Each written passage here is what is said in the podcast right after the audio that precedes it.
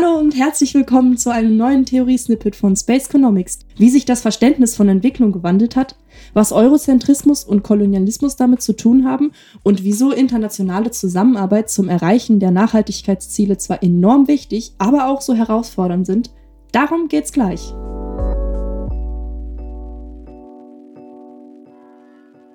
Wir haben das letzte Mal mit der Erkenntnis geendet, dass diese ganze Sache mit der nachhaltigen Entwicklung nur dann funktionieren kann, wenn international zusammengearbeitet wird. Ist auch irgendwie nicht so verwunderlich.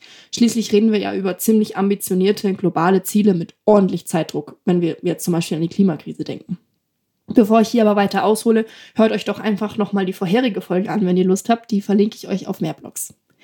Wir wollen uns in dieser Folge nämlich damit beschäftigen, wie diese Zusammenarbeit funktionieren kann, wo doch verschiedene Länder sehr unterschiedliche Ist-Zustände haben und das ja nicht nur in Bezug auf ihre wirtschaftliche Entwicklung.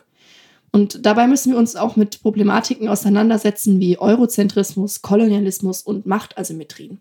Wir haben also mal wieder viel vor. Zunächst nochmal zum Begriff der Entwicklung. Wir eiern jetzt ja im Grunde schon jede Folge um diese endgültige Definition rum. Und naja, wie soll ich sagen, eine Definition zum in Stein meißeln wird es auch dieses Mal nicht geben. Aber wir sollten trotzdem nochmal Revue passieren lassen, wie sich das Begriffsverständnis verändert hat. Das beeinflusst nämlich, wie Zusammenarbeit verstanden werden kann und lässt uns nachher dann auch leichter verstehen, wieso bestimmte Arten der internationalen Interaktion so viel Kritik ernten. Lange Zeit hat man sich an einem normativen Begriffsverständnis orientiert. Normativ heißt, dass in dem Verständnis enthalten ist, wie etwas richtigerweise sein sollte. Ein normatives Verständnis orientiert sich, wen wundert's, an bestimmten Normen, also anders ausgedrückt an Werten und Regeln. Wirtschaftliche Entwicklung wird in dieser normativen Sichtweise als eine dauerhafte Verbesserung der Lebensumstände für alle Mitglieder der Gesellschaft verstanden. Diese Definition stammt aus dem Lexikon der Geografie und ihr merkt schon, hier steckt drin, dass es eine gute oder die richtige Entwicklung gibt. Was gut ist, beziehungsweise wie diese dauerhafte Verbesserung der Lebensumstände aussehen soll, richtet sich dabei nach kollektiven Wertevorstellungen. Jetzt muss man sich natürlich fragen, welche kollektiven Wertevorstellungen? Und ihr ahnt es sicher schon, solche Werte werden meist von Gesellschaften aus dem sogenannten globalen Norden beziehungsweise sogenannten westlichen Gesellschaften vorgegeben also besonders von Europa und den USA. Mit einem solchen von westlichen Normen und Werten geprägten Blick auf die Welt zu schauen, birgt immer auch die Gefahr, nicht nur die wirtschaftliche Entwicklung an sich, sondern das Erreichen oder das Durchsetzen der eigenen Normen und Werte als Ziel anzusehen. In so einem Fall ist es dann auch viel leichter, Gesellschaften, die nicht den eigenen Normen entsprechen, als defizitär anzusehen, also schlechter als das, was man eben als Norm ansieht. Das wiederum nennt sich dann Eurozentrismus. Wenn natürlich die eigenen Normen und Werte als Ziel gedacht werden, dann wird auch davon ausgegangen, dass es das Ziel aller nicht westlich bzw. oft christlich geprägten Länder sein sollte, über kurz oder lang, westliche oder christliche Werte und Normen anzunehmen und ihre Gesellschaft dementsprechend zu verändern. Denn da in den Ländern, die zum globalen Norden gezählt werden, Wohlstand und Freiheit herrscht, würden Wohlstand und Freiheit auch in den anderen Ländern automatisch zunehmen, wenn sie diese westlichen Werte und Normen auch annehmen würden. In dieser Perspektive steckt sicherlich oft auch sehr viel guter Wille. Immerhin lässt sich das als Versuch verstehen, anderen Ländern zu Wohlstand und Freiheit zu verhelfen. Aber dennoch ist es auch eine stark vereinfachte Sicht. Behaltet es mal im Hinterkopf. Ich werde später nochmal auf das Problem mit dem Eurozentrismus zurückkommen. Jetzt erstmal wieder zum Begriffsverständnis von Entwicklung. Das hat sich nämlich mit der Zeit auch gewandelt. Wir haben ja in den letzten Folgen viel über Nachhaltigkeit gesprochen. Dem sehr aktuellen Ziel der nachhaltigen Entwicklung liegt ein mehrdimensionales Verständnis von Entwicklung zugrunde. Wir erinnern uns kurz, Nachhaltigkeit bedeutet Befriedigung der Bedürfnisse der Gegenwart ohne Infragestellung der Bedürfnisbefriedigung künftiger Generationen. Es geht also um inter- und intragenerationale Chancengleichheit und Gerechtigkeit als Entwicklungsziel. Da spielen dann viele verschiedene Aspekte eine Rolle, die grob in die drei Bereiche Wirtschaft, Soziales und Umwelt eingeteilt werden können. Alle einzelnen Themen, wie etwa die Überwindung von Armut, der Schutz des Klimas oder Geschlechtergleichheit, stehen dabei nicht einzeln für sich, sondern sind ganz eng miteinander verknüpft. Ihr seht also, dieses Verständnis von Entwicklung ist schon deutlich vielschichtiger und komplexer und es wird versucht, viel mehr Themen gerecht zu werden als in der recht kurzen Definition von vorhin aus dem Lexikon der Geografie. Bei der Entwicklung der SDGs waren dann, um eurozentristische Perspektiven zu vermeiden, auch VertreterInnen aller Länder dabei und haben gemeinsam geschaut, welche Ziele denn universell und somit für alle annehmbar und gültig sein können. Und wem das jetzt alles viel zu schnell geht, lehne ich die SDGs-Folge nochmal ans Herz, die verlinke ich euch natürlich. So, wir sind jetzt ja irgendwie auch hier, um uns mit humangeografischen Theorien und Konzepten auseinanderzusetzen. Und deswegen schauen wir uns noch ein wichtiges Konzept von Entwicklung an, was euch sicher noch im Studium begegnen wird, falls ihr Geografie studiert. Und sonst ist es natürlich auch ohne Studium interessant. Das Modell von Nohlen und Nuscheler ist zugegeben schon etwas älter, nämlich aus dem Jahr 1993. Da war ich noch nicht mal auf der Welt. Aber es ist trotzdem sehr spannend, sich das anzuschauen. Wie wird Entwicklung hier definiert? Ich zitiere. Entwicklung ist die eigenständige Entfaltung der Produktivkräfte zur Versorgung der gesamten Gesellschaft mit lebensnotwendigen materiellen und lebenswerten kulturellen Gütern und Dienstleistungen im Rahmen einer sozialen und politischen Ordnung, die allen Gesellschaftsmitgliedern Chancengleichheit gewährt, sie an politischen Entscheidungen mitwirken und am gemeinsam erarbeiteten Wohlstand teilhaben lässt. Erstmal sacken lassen. Als erstes fällt vielleicht das Wort Chancengleichheit auf. Das kennen wir ja schon aus dem Kontext der Nachhaltigkeit, ist also durchaus schon länger ein Teil dessen, was als Entwicklungsziel angesehen wird. Auch die Teilhabe am Wohlstand könnte euch bekannt vorkommen. Die spielt nämlich im Zuge der intra- und intergenerationalen Gerechtigkeit eine Rolle. Da geht es ja nicht nur um Chancen, sondern unter anderem auch um alles, was irgendwie mit Geld zu tun hat. Das ist nämlich bei Nolen und Nuscheler das, was Wohlstand ausmacht. Wenn euch das jetzt komisch vorkommt, hört nochmal in die HDI-Folge rein. Da gehen wir näher auf das ganze Thema Wohlstand ein. Was an der Definition von Nolen und Nuscheler auch ganz spannend ist, ist die Unterscheidung in lebensnotwendige materielle und lebenswerte kulturelle Güter. Daraus geht nämlich hervor, dass es auch schon bei Nullen und Nuschler eben nicht nur um Einkommen bzw. Geld im Allgemeinen geht, sondern um viel mehr. Wie immer lohnt es sich auch hier, sich mit den Vorannahmen, auf denen diese Definition aufgebaut ist, vertraut zu machen. Keine Sorge, wir können das relativ kurz halten. Es gibt bestimmte menschliche Grundbedürfnisse, die in unterschiedlichen Umgebungen unterschiedlich gut befriedigt werden können. Schöner Satz. Naja, bleiben wir ernst. Zunächst einmal, das haben wir ja jetzt schon öfter angesprochen, ist Gleichheit innerhalb der Bevölkerung etwas, was für Zufriedenheit sorgt. Ganz zentral ist hier die Gleichverteilung von Einkommen und Vermögen, aber eben auch beispielsweise Chancen, die bei Nullen und Nuscheler ja extra auch hervorgehoben werden. Ein weiterer Punkt ist eine Beschäftigung, also gemeint ist hier Arbeit. Das ist die Voraussetzung dafür, Armut zu überwinden. Interessant ist hier, dass es dabei nicht nur um eine individuelle Dimension geht. Also nicht nur darum, dass ich als Einzelperson innerhalb einer Gesellschaft auf einen Job angewiesen bin, um mir meinen Lebensunterhalt zu verdienen. Vielleicht ist euch die Formulierung Teilnahme am gemeinsam erarbeiteten Wohlstand aufgefallen. Nullen und Nuscheler sehen es als Herausforderung für eine Gesellschaft, dass ihre Mitglieder alle gemeinsam ihren Wohlstand erarbeiten. Auch hier wieder, Hört nochmal in die HDI-Folge rein, wenn euch diese ganze Einkommens- und Wohlstandsthematik noch nicht ganz so vertraut ist. Was nämlich hieraus auch hervorgeht, ist etwas, was euch aus der SDG-Folge schon bekannt vorkommen wird. Es kann nur mit Zusammenarbeit gehen. Da wären wir dann nämlich auch schon beim nächsten Grundbedürfnis, Partizipation, also politische und soziale Teilhabe. Dazu gehört unter anderem, dass man eine politische Meinung haben kann, entsprechend auch wählen darf, dass man Entscheidungen mittragen kann. Es bedeutet aber auch, dass ich tatsächlich am sozialen Leben teilhaben kann, dass ich mit anderen Teilen der Gesellschaft in Kontakt komme, an Kultur teilnehmen kann, mir vielleicht auch mal einen Kaffee in einem Café leisten kann. Vor allem die politische Teilhabe findet sich auch in den SDGs wieder. Das ist vielleicht eine kleine Fleißaufgabe für euch. Geht mal kurz die SDGs durch und überlegt euch, bei welchen der Ziele Partizipation eine Rolle spielt. Ein weiteres Grundbedürfnis ist die Unabhängigkeit des Staates. Laut dieser Definition ist ein Staat dann unabhängig, wenn er in der Lage ist, sein politisches, wirtschaftliches und gesellschaftliches System ohne Einmischung, Zwang oder Drohung von außen, also meist von anderen Staaten, zu gestalten. Erstmal vielleicht komisch, dem Staat ein Bedürfnis zuzuschreiben, ist aber dann auch eigentlich relativ logisch, denn wenn die Menschen in einer Gesellschaft frei nach ihren Vorstellungen, also zum Beispiel ein Staatsoberhaupt gewählt haben, und es kommt ein anderer Staat und sagt, ja, nee, das geht so nicht, wir haben euch hier jemand anders mitgebracht, der ist viel besser geeignet, dann ist die ganze Sache mit der Teilhabe und der Gerechtigkeit auch ziemlich für die Katz gewesen. War jetzt vielleicht ein überspitztes Beispiel, aber ich hoffe, ihr versteht daran, was ich meine. Der Staat muss sozusagen ein sicheres Setting haben oder ein sicheres Setting schaffen können und erhalten können, in dem eine gerechte und freie Gesellschaft entstehen kann. Ganz wichtig dabei ist dann natürlich, weil wir hier in einem klassischen wirtschaftlichen Modell unterwegs sind, das Wachstum der Wirtschaft als Gesellschaftsziel. Wirtschaftswachstum führt nämlich in dem Verständnis zu einem steigenden allgemeinen Wohlstand. Bei allen KapitalismuskritikerInnen unter euch klingeln jetzt wahrscheinlich sämtliche Alarmglocken und das auch durchaus nicht unberechtigt, aber da muss ich euch leider etwas vertrösten. Ich hoffe, wir haben anhand der SDGs der UN in der letzten Folge gesehen, dass der Fokus auf Wirtschaftswachstum als höchstes Ziel auch dort nicht als das erfolgreichste aller Konzepte angesehen wird.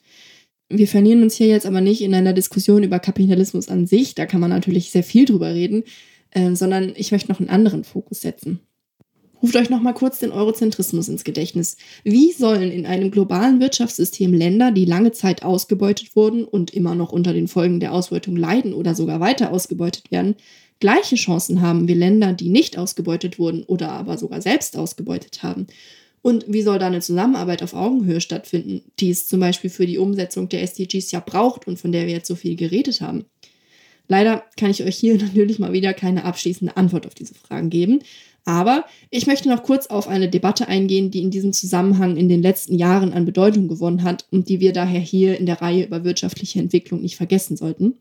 Es geht um Entwicklungszusammenarbeit. Früher nannte man das Entwicklungshilfe und schon daran, dass es einen neuen Begriff gibt, zeigt sich, dass da ein Prozess versteckt ist. Hilfe ist ja immer was, was von beispielsweise einer Person oder einem Staat an eine andere Person oder einen anderen Staat gegeben wird. Die Geber haben also von etwas, sei es Geld, Wissen oder was völlig anderes, mehr als die Empfänger. Mehr zu haben ist besser, sonst wäre ja kein Hilfsbedarf vorhanden. Bei Entwicklungshilfe ist ein Land weiterentwickelt als ein anderes und dadurch besser gestellt, was bestimmte Dinge angeht. Also, um bei den Beispielen zu bleiben, das höher entwickelte Land hat zum Beispiel mehr Geld oder mehr Wissen als das niedriger entwickelte Land. Es fällt ihm dadurch leichter, sich noch weiterzuentwickeln. Das weniger entwickelte Land hat eine viel schwierigere Ausgangssituation. Wenn man so will, hat es einen größeren Aufholbedarf und gleichzeitig weniger Mittel und Erfahrung als das höher entwickelte Land. Dieses bietet dem weniger entwickelten Land dann Hilfe an, stellt also zum Beispiel Geld zur Verfügung, unterstützt beim Ausbau der Infrastruktur oder bildet Menschen aus, die dann mit neuem Wissen neue Impulse geben können.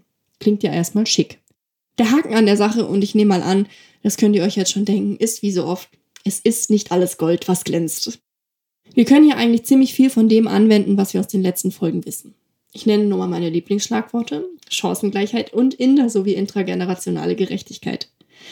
Ich habe eben schon kurz den Kolonialismus angeschnitten und leider kann ich dazu hier nicht so richtig in die Tiefe gehen.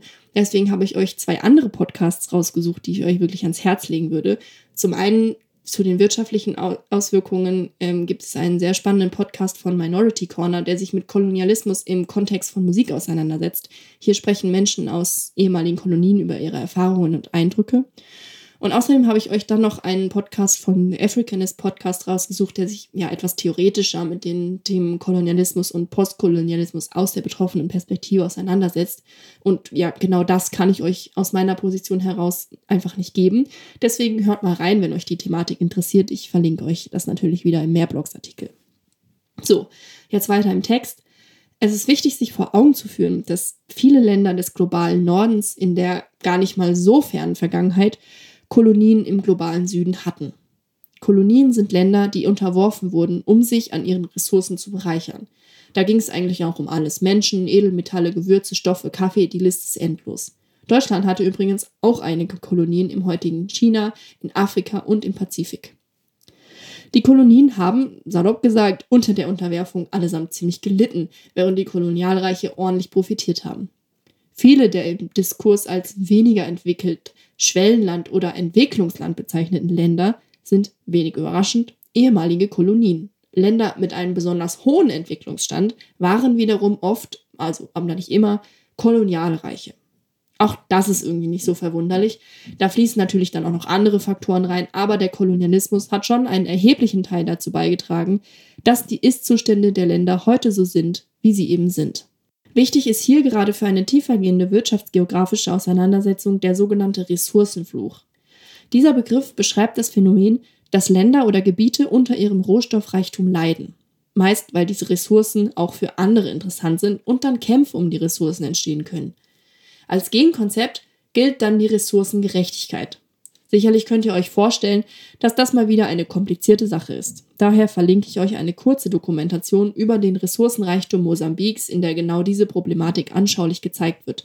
Und für besonders Interessierte habe ich auch noch ein Buch verlinkt, das recht übersichtlich in die Thematik einführt. Ihr merkt, dieses Mal müsst ihr selber noch ein bisschen nacharbeiten, wenn ihr Lust habt oder könnt. So, warum sprechen wir jetzt so viel über Ressourcen? Weil Ressourcen im Kontext des Kolonialismus eine große Rolle spielen, denn genau an ihnen waren Kolonialreiche interessiert. Das ganze Kolonialsystem beruht auf Machtasymmetrien. Kolonialreiche übten ihre Macht sehr brutal aus, um den Zugang zu verschiedensten Ressourcen zu erlangen. Die Kolonien verloren dabei nicht nur ihre Ressourcen, sondern auch ihre Eigenständigkeit und ihre gesellschaftliche Ordnung. In vielen Kolonien wurde nämlich auch versucht, sogenannte westliche Werte zu etablieren. Das galt als Fortschritt für die Kolonien. Fortschritt, also genau das, was ja den Weg von zu wenig entwickelt zu entwickelt im Sinne des Betrachters führen sollte. Dabei wurde nicht bedacht, dass dieses Aufzwingen anderer gesellschaftlicher und sozialer Strukturen für viel Leid auf individueller und Instabilität auf politischer Ebene führen kann und in sehr vielen Ländern dann auch tatsächlich führte. Das perfide an der Sache ist leider, dass das alles nicht nur in der Vergangenheit angehört, sondern dass sich diese Machtgefälle gefestigt haben und auch heute noch zu spüren sind. Aus eurozentristischer Sicht werden diese Asymmetrien jedoch nicht bedacht und das ist ein Problem. Denn wenn Machtasymmetrien bestehen, was bedeutet es dann für internationale Zusammenarbeit und kann das dann auf Augenhöhe passieren? Für ehemalige Kolonien ist es sehr schwierig, wieder zu Eigenständigkeit, Unabhängigkeit und Stabilität zu gelangen. Sie sind auf Hilfe von außen angewiesen, oft genau von den Ländern, die maßgeblich zu ihrer aktuellen Situation beigetragen haben. Hilfsleistungen gehen in der Regel mit Bedingungen einher, die von den Gebern vorgegeben oder zumindest stark mitbestimmt werden, oder Nehmerländer müssen Schulden machen, die sie dann wieder abbezahlen müssen. Es besteht also eine Abhängigkeit von geschwächten Staaten von ihren Gebern. Nun hat man gesagt, gut, die Kritik ist irgendwie berechtigt, aber eine Starthilfe ist ja vielleicht trotzdem sinnvoll.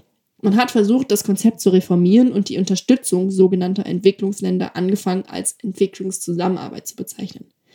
Man versucht damit, eine gewisse Ebenbürtigkeit zwischen Gebern und Empfängern auszudrücken. Und auch die Art der Hilfe hat sich gewandelt. Vielleicht habt ihr den Slogan Hilfe zur Selbsthilfe schon mal gehört.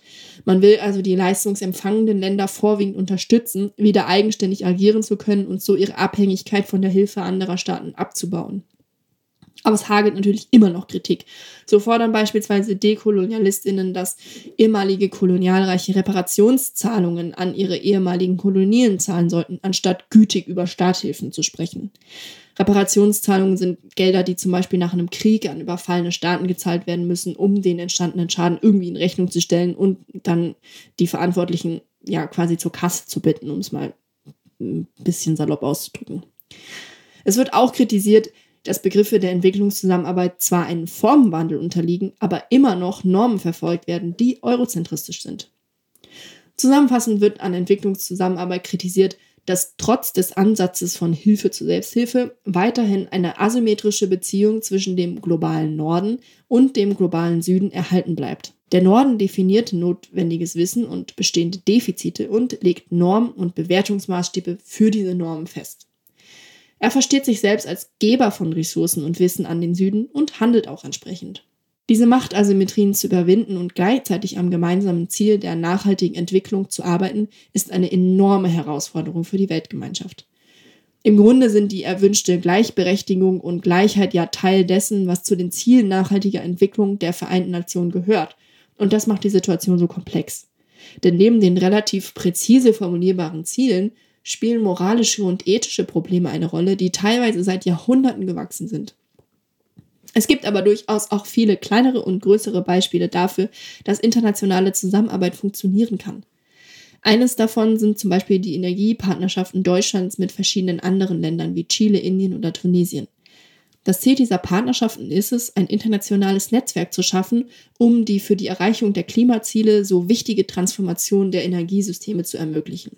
Mit Chile zum Beispiel versucht Deutschland, eine Wasserstoffwirtschaft aufzubauen. Grüner Wasserstoff als alternative Energiequelle soll in Chile hergestellt werden, um dann in Chile, aber auch in Deutschland genutzt zu werden. Hier wird gemeinsam geforscht, Infrastruktur aufgebaut und erste Pilotprojekte werden ins Leben gerufen.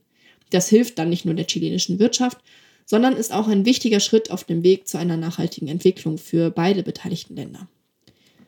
Ein anderes Beispiel ist ein Projekt, das die Deutsche Gesellschaft für internationale Zusammenarbeit, kurz GIZ, im Auftrag des Bundesentwicklungsministeriums zusammen mit der äthiopischen Regierung durchführt. Hier werden innovative Anbaupraktiken für Getreide erforscht, um die Produktivität der lokalen Produzentinnen zu erhöhen. Für Äthiopien bedeutet es nicht nur generell eine bessere Versorgung mit Getreide, sondern vor allem auch eine Unabhängigkeit von Getreideimporten. Bis 2023 soll die äthiopische Getreideproduktion komplett autark sein, also schon ziemlich bald in einem halben Jahr. Die Fortschritte in dem Projekt sind groß und die neuen Erkenntnisse können dann auch in anderen betroffenen Gebieten genutzt werden. Natürlich verlinke ich euch die beiden Beispiele auch nochmal, dann könnt ihr nochmal nachlesen. Wie gesagt, ich kann euch hier nur einen ganz kleinen Einblick in dieses Spannungsfeld geben, aber ich hoffe, es ist deutlich geworden, internationale Zusammenarbeit ist eine Herausforderung. Aber die Nachhaltigkeitsziele der Vereinten Nationen sind auch die bisher umfangreichste Agenda für den Weg zur globalen Gerechtigkeit. Und allein das ist schon ein ziemlicher Erfolg. So, damit sind wir am Ende unserer Reihe über wirtschaftliche Entwicklung angekommen. Und auch wenn natürlich noch lange nicht alles zu dem Thema gesagt ist, was es zu sagen gäbe, konnten wir doch einiges aus den letzten Folgen mitnehmen. Zuallererst, der Entwicklungsbegriff ist ziemlich komplex. Und daher ist es auch nicht einfach, Entwicklung zu messen und irgendwie in Zahlen umzuwandeln. Das ist aber wichtig, um dann mit den Ergebnissen auch arbeiten zu können. Daten über die Entwicklung von verschiedenen Ländern lassen beispielsweise Unterschiede in der Entwicklung erkennen. Man kann verschiedene Länder vergleichen und so auch herausfinden, wieso sich Entwicklungen unterscheiden, welche Faktoren die Entwicklung wie beeinflussen und wo zum Beispiel auch die Politik ansetzen kann, um ihre eigenen Entwicklungsziele zu verfolgen. Es gibt verschiedene Indizes, die versuchen, Entwicklung messbar zu machen. Sie haben dabei immer verschiedene Schwerpunkte und Hintergrundannahmen. Die Realität muss immer nach bestimmten Prinzipien vereinfacht werden, um sie in Zahlen abzubilden. Wenn man alle Details mit einbeziehen würde, hätte man ein ordentliches Datenchaos. Daher überlegt man vorher, welche Details für das, was man untersuchen möchte, wichtig sind und welche weniger wichtig sind. Man sortiert also quasi schon mal vor, um dann eine bessere Übersicht über alle wichtigen Aspekte zu haben. Diese Vereinfachung sind also notwendig, aber sie beeinflussen natürlich auch das Ergebnis, weil eben vor der eigentlichen Analyse schon eine Auswahl des Materials nach bestimmten Kriterien getroffen wurde. Und diese Kriterien entsprechen vielleicht gar nicht den Kriterien, die man selbst für die eigene Analyse basierend auf den Daten wichtig findet. Deswegen sollte man immer ganz genau hinschauen, wenn man Zahlen oder Interpretationen der Zahlen oder welche Daten noch immer über wirtschaftliche Entwicklung interpretieren möchte. Das gilt natürlich für alle anderen wissenschaftlichen und weniger wissenschaftlichen Kontexte ganz genauso. Schaut immer genau, wo kommen die Daten her, mit denen ihr arbeitet und über die ihr sprecht. Genau das haben wir gemacht, also das mit dem genau hinschauen. Wir haben verschiedene Indizes unter die Lupe genommen, über Ungleichheit, Gerechtigkeit und Nachhaltigkeit nachgedacht und auch darüber, wo diese irgendwie doch eher ominöse Entwicklung eigentlich hinführen soll oder wo sie hinführen könnte. Dann wurden wir kurz von einer Welle des Weltschmerzes überrollt, haben uns wieder berappelt und festgestellt, es ist nicht alles schlecht, auch wenn es vielleicht manchmal so aussieht. Es gibt durchaus erfolgreiche Bemühungen, eine nachhaltige Entwicklung hin zu mehr inter- und intragenerationaler Gerechtigkeit zu fördern. Damit will ich mich für heute von euch verabschieden und hoffe, ihr konntet ein paar Anregungen zum Selbstweiterdenken mitnehmen. Vielleicht habt ihr ja Lust, euch noch weiter mit dem Thema zu beschäftigen. Dann hört doch zum Beispiel mal in die Podcasts über Kolonialismus rein, die ich euch verlinke, oder schaut euch das andere Material an, das ich euch ans Herz gelegt habe. Ansonsten schreibt uns gerne einen Kommentar, wenn ihr Fragen, Wünsche oder Kritik habt. Schaut auf unserem Blog vorbei. Macht's gut und bis zum nächsten Mal.